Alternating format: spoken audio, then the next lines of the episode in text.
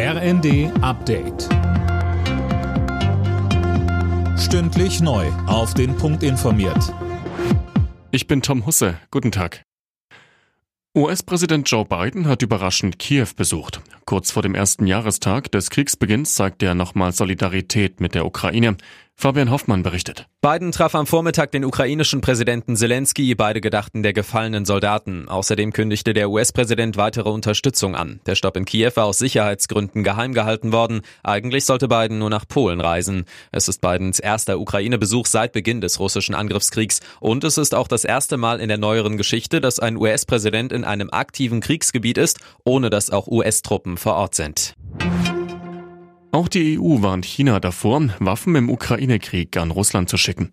Damit wäre dann eine rote Linie überschritten, heißt es vom Außenbeauftragten Borrell. Zuvor hatten sich die USA besorgt über mögliche Waffenlieferungen der Chinesen an Moskau gezeigt. Peking weist solche Pläne zurück und spricht von Falschinformationen. Die Verbesserungen bei der Mütterrente sorgen für deutlich mehr Gerechtigkeit im Alter. Das hat eine Auswertung der deutschen Rentenversicherung ergeben, schreibt die Bild. Mia Hehn berichtet. Die Durchschnittsrenten der Neurentnerinnen ohne Kinder sind demnach von 2012 bis 2021 um knapp 38 Prozent gestiegen. Mütter mit einem Kind bekamen dagegen schon 50 Prozent mehr Rente, Mütter mit vier oder mehr Kindern sogar 91 Prozent. Hintergrund?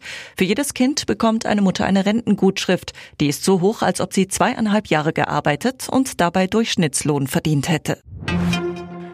Jede zehnte Online-Bestellung wird zurückgeschickt. Laut einer Bitkom-Umfrage machen das am häufigsten Frauen und junge Leute, meistens weil die Ware nicht gefällt. Oft werden Kleidung und Co. aber auch in mehreren Größen bestellt. Die falsche geht dann zurück.